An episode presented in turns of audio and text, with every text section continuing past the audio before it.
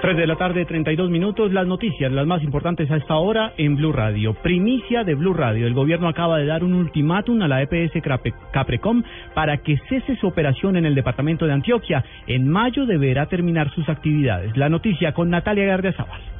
En el mes de mayo, Caprecom saldría del departamento de Antioquia y la prestación del servicio de salud quedaría a cargo de la EPS Sabia Salud.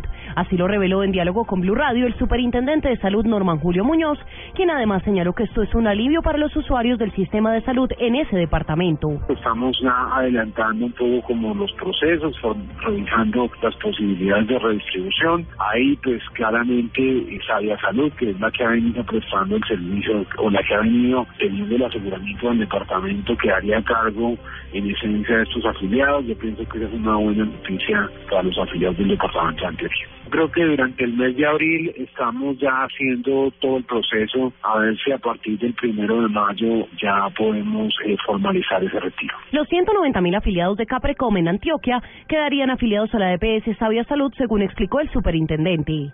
Natalia Garde, Asao al Blue Radio.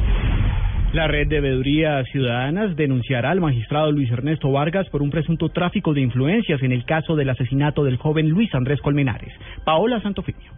El presidente de la red de veedurías, Pablo Bustos, le reveló a Blue Radio que erradicará una denuncia contra el magistrado de la Corte Constitucional Luis Ernesto Vargas por supuesta presión indebida para seleccionar tutelas según reveló su colega Jorge Ignacio Pretel. La red de veedurías ha eh, decidido promover la acción eh, penal contra el magistrado Vargas ante la Comisión de Investigación de Acusaciones. Promoveremos la acción porque creemos que allí está, están los elementos eh, nodales de un eventual tráfico de influencias que vendría soportado en el intercambio o canje de tutelas para selección en términos de favorecimiento. Advirtió que este tipo de escándalos lo que deben promover es la renuncia de todos los magistrados de las altas cortes. Paola Santofimio, Blue Radio. Más noticias en Blue Radio. En el Congreso de la República inició el trámite de un proyecto de ley que busca establecer medidas serias y contundentes por los abusos que son cometidos contra los ciudadanos por parte de las aerolíneas en el país. Aunque actualmente las medidas sancionatorias son aplicadas por parte de la Aeronáutica Civil, se quiere dejar en manos de la Superintendencia de Industria y Comercio estas decisiones.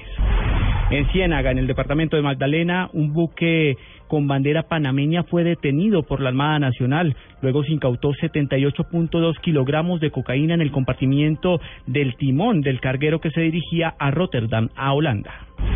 Lo más importante en el mundo, la Gendarmería francesa completó la labor de recuperación de los cuerpos de las víctimas del avión A320 de Germanwings que se estrelló hace una semana en los Alpes franceses. La apertura de una vía terrestre hasta el lugar del siniestro permitió acelerar los trabajos.